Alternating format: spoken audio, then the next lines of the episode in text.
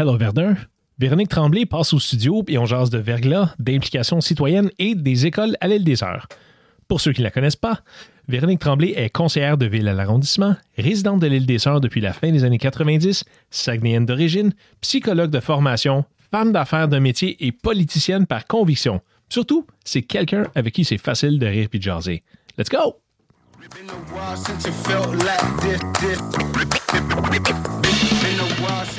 Véronique Tremblay. Bienvenue au studio. Bonjour Bernard, ça me fait plaisir d'être ici aujourd'hui. Véronique, je vais commencer avec une question. Tu as perdu une élection provinciale. Oui. Comment on se sent le lendemain de ça? Tu sais, quand, quand t'as pas gagné puis vous y allez tout feu, tout flamme, là, je veux dire, tu te donnes tout, tu y crois de même. On dit, c'est quoi le lendemain d'une élection quand. Sincèrement, Ouais, la vie continue. that's it. That's it. Moi, j'ai fait une offre à la population que- qui était honnête, sincère, euh, où je visais euh, une efficacité. Je trouvais que c'était important que Verdun et que Montréal soient représentés à Québec. Maintenant, les gens ont choisi autre chose. C'est correct. Moi, je crois en la démocratie et j'ai un profond respect pour ça. Alors, euh, de toute façon, je n'ai jamais mis fin à mes activités comme conseillère de ville. Euh, j'ai fait tous mes conseils, euh, bon, la plupart des réunions, sauf les réunions de partis politiques, évidemment, à cause de la situation. Mais c'est ça, la vie continue. J'ai fait une offre, les gens ont dit non. J'ai du respect pour les citoyens, pour l'intelligence collective. Alors, je continue euh, comme conseillère de ville et euh, mon plaisir, c'est de servir les citoyens. Alors, je continue à servir les citoyens, donc euh, j'en suis très heureuse. Moi, je trouvais ça le fun d'avoir. Mon ami a appelé ça une dualité. Parce que tes projets Montréal avaient en tant qu'élu à Verdun. Mhm. Puis là, il y, a le il y a aussi la CAC qui est, euh, qui est vu comme certains comme étant un, il y a une fracture un peu entre les deux. Puis moi, je trouve fun justement l'équilibre puis le fait qu'on peut dire ben, d'être plus une personne d'idée qu'une personne d'équipe en soi. Puis je trouvais, moi, je, moi, je trouvais ça rafraîchissant. là. mais as-tu eu à gérer quelque chose par rapport à ça ou tout le monde trouvait ça bien normal? Ben, en fait, euh, non, je pense que c'est ce qui a dérangé le plus. Euh, mais moi, je suis une personne pragmatique. Puis je suis une personne du centre. Je suis assez, je suis un peu plus à gauche qu'à droite, je dirais. Mais, euh, tu sais, le développement économique, le sens des affaires, la réalité de la vie économique, c'est quand même, si on veut partager la richesse, il faut créer une richesse. Et c'est, pour moi, c'est comme assez basique. Euh, si on veut prendre soin de notre monde, si on veut avoir un filet social, ben, il faut avoir les moyens de l'offrir. Donc, pour moi, il n'y avait pas de contradiction, mais euh, dans la perception de plusieurs personnes, il y en a une. Euh, moi, ce que je veux, c'est servir le monde. C'est pour ça que je fais de la politique. Ce que j'aime le plus au monde, ce qui ce qui m'allume le plus, c'est les gens. Ce pourquoi je fais ce travail-là, tout ce que j'ai fait dans ma vie, c'est toujours orienté vers les gens, les humains. J'ai étudié en psychologie, j'ai un bac en psychologie, moi, parce que j'avais de l'intérêt pour les êtres humains. Alors, ce que je veux, c'est être au service, c'est ce que j'aime. Alors, je le fais, je le fais euh, au meilleur de moi-même, au meilleur de ma connaissance. Je vais là où je peux m'entendre avec des gens, évidemment, Euh, et, et je m'entends très bien avec Valérie Plante et avec son équipe, comme je pouvais très bien m'entendre avec M. Legault et son équipe. Alors euh, voilà, moi, mon message est toujours le même, mes valeurs sont toujours les mêmes, mes croyances sont les mêmes et je les défends, peu importe la plateforme. J'aime ça. C'est-tu normal que je m'y perde beaucoup euh, quand on m'explique les genres de territoires ou les, choses de. moi, à un moment donné, ah oui, un candidat ou une candidate dans Desmarchais Crawford. Puis ensuite, l'autre, euh, c'est bon, ben, euh, puis ensuite, on a un conseiller d'arrondissement. Non, c'est un conseiller de ville. Puis comme, ben, c'est un élu à Verdun. Oui, mais c'est. Puis je, je me mélange un peu là-dedans. Tout comme quand j'ai appris que, hey, tu peux voter pour, tu sais, au, municipal, tu votes pour plus qu'une personne. Parce que moi, tu sais, dans mon cas, c'est est-ce que je file plus ou moins Denis Coderre, plus Valérie Plante, mais est-ce que quelqu'un est, qui est dans une des équipes, je peux voter pour eux? Moi, ça a été un soulagement, là. Parce a du monde que j'ai comme, ah, je veux voter pour cette personne-là, mais j'aime pas, tu sais, je veux moins voter pour le capitaine, là. Fait que ça, ça a été fascinant, mais ça me semble que c'est compliqué. Ben, c- c'est compliqué, oui, mais c'est la beauté de la chose au municipal. C'est que tu vraiment, tu choisis à la carte, tu sais, comme au restaurant, tu choisis ton entrée, ton, ton plat principal, ton dessert. C'est une drôle de comparaison peut-être, mais je veux dire, tu choisis vraiment ce que tu aimes ou les gens en, qui tu as confiance, euh, peu importe le parti. Et moi, je trouve ça très rafraîchissant, très intéressant de pouvoir voter. La plupart des gens votent pour on dit en, politique la slate, là. Donc, euh, la, plupart des gens vont voter pour, euh, s'ils votent Projet Montréal, ben, ils vont voter tout le long pour Projet Montréal, c'est-à-dire pour tous les candidats d'un parti. Une question d'équipe. Souvent, les gens vont voter avec l'équipe. Mais, euh, mais au municipal, tu peux vraiment euh, faire la cueillette de qui tu connais, en qui tu crois, en qui tu as confiance, euh, indépendamment de l'équipe, justement. Et moi, je trouve que ça, c'est drôlement intéressant. C'est probablement pour ça que j'ai fait facilement la gymnastique entre le provincial et le municipal. Et euh, les orientations de parti parce que je pense que c'est on devrait choisir la personne d'abord.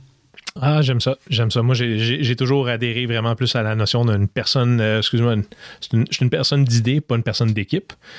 J'ai des amis qui étaient dans différentes implications, puis j'ai toujours dit, bon, moi, je, m'en fous de quel chandail tu portes, là, je ou quelle la couleur de ta cravate ou de ton, ton veston. Là. Moi, juste, je crois en telle personne. Mais je pense que ça nous manque d'avoir un peu de proximité avec des, euh, les, gens qui, ont, qui sont mandatés avec la gouvernance. Ben, qui on veut? On veut quelqu'un qui porte notre voix. Donc, qui nous écoute. Pour porter la voix de quelqu'un, il faut que tu l'écoutes. Alors, c'est la première chose. Donc, euh, ça prend quelqu'un qui te représente, qui est à l'écoute, qui fait du terrain euh, et qui, euh, qui porte la voix, puis qui va aller défendre les besoins de l'arrondissement auprès de la ville-centre ou les besoins de, de, de la circonscription au provincial. Ouais, tu vois, même là, on perd un peu avec les Jeanne Lebert, puis tout ça. Je reviens à la territorialité. je sais que c'est comme le vin, puis ça, je l'ai fini par le comprendre, tu sais, les lieux, mais c'est, c'est compliqué, les, euh, je trouve, les, les, les, je sais pas, les découpages électoraux. Un peu, là. C'est vrai que c'est compliqué. Je sais pas encore c'est quoi un MRC, là, puis même si on me le répète, là, quelque chose de municipalité, mais même, même là, là, c'est. Euh, ouais, j'aimerais bien qu'il y ait un c'est pas grave, il n'y a pas de merci à Montréal. ah non, bon, ben. C'est parfait. Une chose de moins à pas comprendre. um, Véronique, comment tu te retrouves en, politique? Comment tu. Comment, comment tu t'es retrouvé un jour à dire bon, ben écoute, votez pour moi, Jean de Montréal? Ouais, ben. Euh, dans la vie, c'est toujours une chose qui t'amène à l'autre, qui t'amène à l'autre. Hein? Alors, euh, c'est comme un, un, conjoint ou une conjointe. Tu rencontres une première personne, une deuxième personne, jusqu'au jour où tu rencontres quelqu'un avec qui ça marche bien. Alors, euh, un emploi t'amène à un autre, tu sais, les expériences de vie et tout ça. Et euh, quand, euh, en 2010, quand mon petit garçon m'a regardé puis il m'a dit, maman, est-ce que je vais pouvoir aller à l'école l'année prochaine? Puis dans quelle école est-ce que je vais aller? je me suis dit, oh boy, il faut que je m'en occupe parce que là, il est anxieux. Alors. Euh, quel âge, là? À quel âge Sacha avait? Il devait avoir 7 euh, ans à peu près. Il était au début du primaire. Et euh, ben, il y avait trop d'élèves à l'île des Sœurs, puis il y avait, il y avait un manque d'école, comme il y a encore aujourd'hui. Euh, alors, alors c'est ça. Donc, je me suis dit, je ne sais pas ce que je vais pouvoir faire, mais il faut que j'aille me battre pour mon enfant. Il faut que mon enfant sache que sa mère est pas indifférente à son angoisse, puis que sa mère va aller se battre pour lui. Alors, je suis allée me battre avec d'autres parents, on n'a pas fait ça tout seul. Avec d'autres parents, on est allé, euh, on s'est regroupés, puis on s'est battu parce qu'on voulait avoir une deuxième école sur l'île des Sœurs. Puis, on a fini par en avoir une. Et aujourd'hui, c'est comme le combat de la troisième école et de l'école secondaire parce qu'on en a besoin. Et pourquoi faut se battre pour une école? En principe, on se dit, ben voyons, c'est le gros bon sens. Ce qui est compliqué à l'île des Sœurs, c'est la rareté des terrains et le prix des terrains. Alors, l'école, normalement, le besoin d'école euh, soutenu et dévoilé par ce qu'on appelait les commissions scolaires, qu'on appelle aujourd'hui les centres de services scolaires, eux autres, ils font leur travail. Ils disent, voici la situation, voici le portrait, voici nos besoins. Puis là, ils rendent ça dans la machine. Et normalement, les écoles, le travail se fait dans la machine, automatiquement. Sauf que quand on arrive avec un dossier qui n'est pas standard, comme une école à l'île des Sœurs avec un terrain très cher puis très rare, mais là, il n'y a rien qui est standard. Donc, ça rentre pas dans la machine. Il faut tout faire manuellement. OK. Ou mon image, moi, c'est comme le footballeur, tu sais, qui prend son ballon en dessous de son bras, là, puis qui fait son tracé pour arriver à- au but. Alors, il faut vraiment prendre le projet d'école à bras le corps et cheminer à travers les dédales du gouvernement pour faire arriver le projet. C'est ça la complication des écoles à l'île des Sœurs. Fait qu'on parle de la rareté des terrains. Euh, ça doit être archi convoité aussi. La commission scolaire ne peut pas juste dire on prend un terrain puis on bâtit une école là, puis euh, au diable, la, tout autre euh, potentiel immobilier. J'imagine. Bien, effectivement, d'abord, la ville, la ville ne possède pas de terrain à l'île des Sœurs, sauf les berges, donc le tour de l'île, qui abrite plus des pistes cyclables que des écoles, et puis des parcs. Mais les parcs en ville, c'est précieux. Alors, on veut garder nos parcs. Donc, ça prend d'autres solutions, d'autres terrains que les parcs. Fait, non, c'est pas, pas simple, j'avoue. C'est pas simple, j'avoue aussi. Mais moi, je suis très combative dans la vie. Puis quand je suis convaincue de quelque chose, je peux avoir la tête assez dure et être très déterminée. Alors, je suis très déterminée à livrer une école. Puis je vais faire tout ce que je peux pour le faire. Et c'est, entre autres, une de mes grandes motivations pour avoir fait la campagne électorale provinciale. OK. C'était pour livrer une école, des écoles. En fait, on a besoin d'écoles primaires et secondaires sur l'île. Euh, on a besoin d'améliorer les écoles existantes. Et c'était aussi pour livrer des logements abordables et sociaux. C'était mes deux grandes euh, motivations. Puis, c'est tout à ton honneur. Puis à, ce- niveau-là, il y a justement le, dans le dans, le day-to-day de la politique, c'est le fun justement. Bon, on a réussi, porteuse de ballon, comme tu dis, à faire une école de même, mais on avait, euh, on jasait avec Sterling Downey une couple de semaines. Puis lui, il disait qu'une des choses qu'il a découvert en, en, s'impliquant en politique, c'est à quel point des fois qu'il y a de la, de la paperasse. Lui, il appelait ça du red tape. Et en- maintenant que tu as un peu d'expérience, que tu l'as vécu de l'intérieur, qu'est-ce, que, qu'est-ce qui t'a surpris de la vie politique municipale? Des choses que tu t'es dit, tu sais, tu, savais pas en rentrant, mais que depuis ça, tu es comme, ah, intéressant, je savais pas que telle chose ou telle chose. Euh, je savais pas, ben je m'en doutais quand même que c'est une grosse machine, mais on comprend pas la, la machine tant qu'on n'a pas vécu dedans. Mais ce que ça m'a amené, euh, même si des fois je trouve que la machine manque d'agilité, j'ai quand même constaté qu'il y a énormément de savoir-faire, de compétences et de cœur dans les services de l'administration. Euh, dans toutes les organisations, il y a une couple de personnes, tu te dis, ouais, tu sais, le cœur est pas à l'ouvrage. Mais honnêtement, ça existe dans toutes les organisations. Mais ouais, à l'arrondissement de Verdun, là, je peux témoigner pour cet arrondissement-là, on a une équipe de feu à bien des places. Puis on a des gens dédiés, énormément dédiés. Alors, euh, j'ai beaucoup, beaucoup de respect euh, pour les chefs de, de, de service, entre autres, parce qu'ils travaillent fort, puis ils ont beaucoup... Tu sais, ça a l'air de rien, là. Euh, on entretient nos maisons. Tu sais, les gens qui ont des maisons, des condos, qui sont propriétaires, même quand tu es locataire, mais quand tu es propriétaire, tu sais, c'est toi qui changes les, les fenêtres, puis c'est toi qui refais la toiture, là. On trouve que c'est de l'ouvrage d'une maison. Fait qu'imaginez un arrondissement. C'est multiplié par 3 millions, là. Je veux dire, c'est. Il y a tellement de détails, il y a tellement d'ouvrages. Puis, euh, comme là, on vient d'avoir une tempête de verglas. Une tempête de verglas, ça veut dire des branches qui pendouillent, ça veut dire des branches à terre. Ça- Alors, la première chose à faire, c'est pas d'ouvrir les terrains de tennis. La première chose à faire, c'est de tasser les branches pour que les véhicules d'urgence, ambulances, pompiers, policiers, puissent passer. Oui, mais si je te tag sur, Face- cyclistes, si puis- je te tag sur Facebook, Oui. Véronique, pour te dire qu'on devrait ouvrir les courts de tennis. Ah, je sais, ça, ça a que- déjà été fait. Ça a déjà été fait et j'ai dû expliquer que cette année, à cause du verglas, qu'on oublie, là, mais ça fait pas deux semaines, euh, ça fait deux semaines actuellement. Euh, ben justement, alors comme ça fait juste deux semaines, ben on est encore là-dedans. Alors notre priorité n'est pas d'ouvrir les tennis, mais de ramasser nos branches, d'ouvrir nos chalets de parc, de nettoyer nos parcs, de laver nos rues avant. Alors c'est tout ça. Donc il y a une hiérarchie des priorités qui est basé sur le gros bon sens. Il faut que les ambulanciers puis les pompiers puissent passer dans les rues. les camions d'Hydro-Québec aussi. Les camions d'Hydro-Québec. Alors, la première chose, c'est de tasser les branches de la rue puis des trottoirs. Il arrive quoi quand on, quand on commence, un moment donné, on commençait à réaliser que c'était un désastre. C'était beau l'après-midi. Hein, on se promenait parce que ah, c'est bien beau sur les arbres, c'est le fun. C'est toujours là, c'est de moins en moins le fun. Puis là, ah, j'ai plus de courant. Ah, c'est bizarre. Puis là, l'autre, moi non plus, j'ai plus de courant. Puis là, ça continue. Mais de, de ton côté, si on veut, du, euh, de, cette réalité-là, qu'est-ce qui arrive un moment? Quand est-ce qu'il y a un. Y a un je sais pas, j'ai aucune idée, mais à quoi ressemble le genre de Hey gang, c'est. On, arrive en, situation de désastre. Là? Je veux dire, comment ça, comment ça escalade?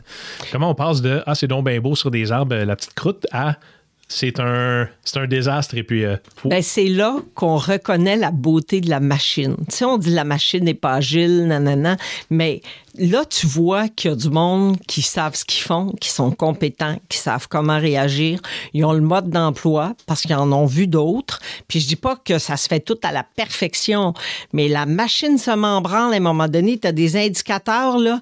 Puis là, tu dis, OK, là, ça va prendre des dortoirs pour du monde qui n'ont pas d'électricité, qui n'auront pas d'électricité pendant, tu sais, que ça fait 24 heures, là. Ça fait que là, faut installer des, des euh, je cherche le mot technique, là, mais des dortoirs, là, euh, des, centres d'accueil euh, temporaires pour les gens qui n'ont pas d'électricité et qui ont froid chez eux. Puis ça prend de la bouffe, puis ça prend... Euh, puis on essaye de perdre le moins de nourriture possible. Puis alors, c'est tout un enjeu. Puis là, on s'inquiète, c'est des résidences de personnes âgées, c'est des gens qui sont plus vulnérables, etc.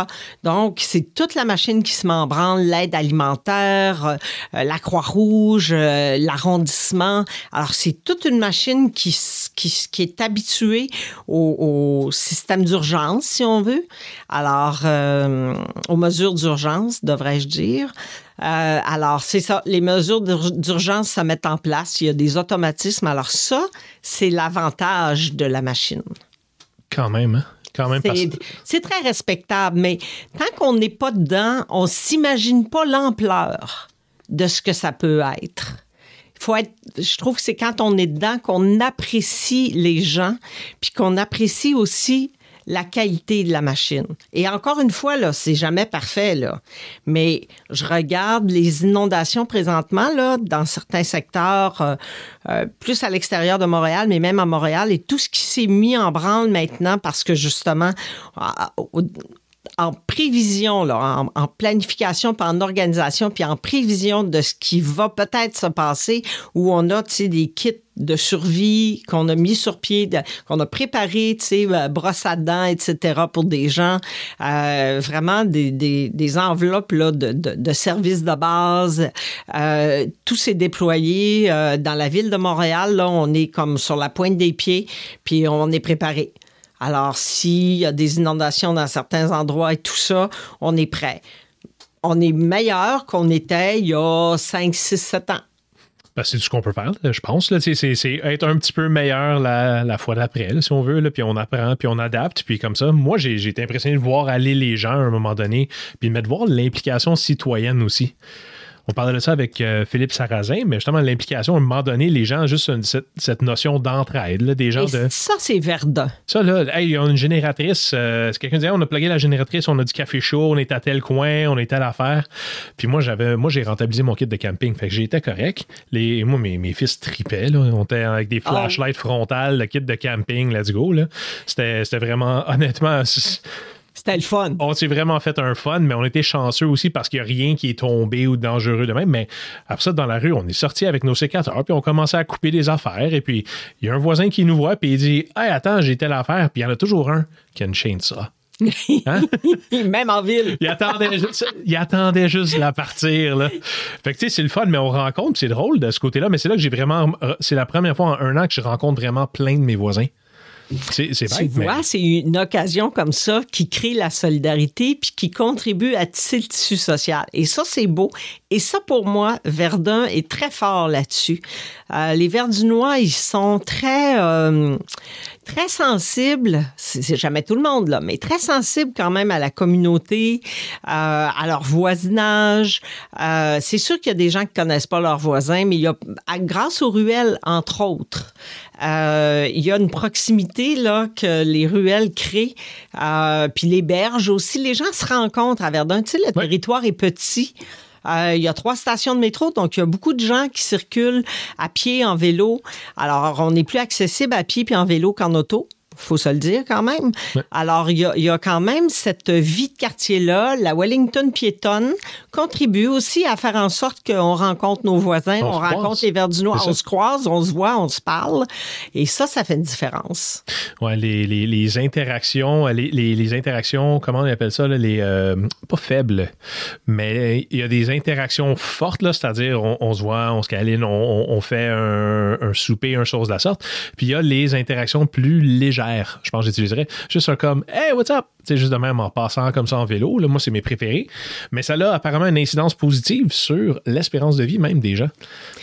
Oui, parce que c'est du bonheur. Puis le bonheur, ben, quand, quand j'ai étudié en psychologie, on avait un prof en psychopathologie qui nous disait que dans les expressions populaires, il y avait de la sagesse et euh, il nous parlait entre autres de l'expression se faire du mauvais sang.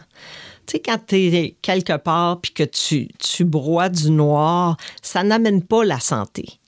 Alors, euh, pourquoi se faire du mauvais sang? Alors, l'inverse de ça, c'est justement la vie sociale. La vie... On n'a pas besoin de se connaître par cœur puis de jaser toujours deux heures, mais juste le fait de se croiser au passage, s'envoyer la main, c'est du positif, c'est des petits bonheurs qui fait qu'on est reconnu dans la vie, puis qu'on est apprécié, puis que les gens nous sourient.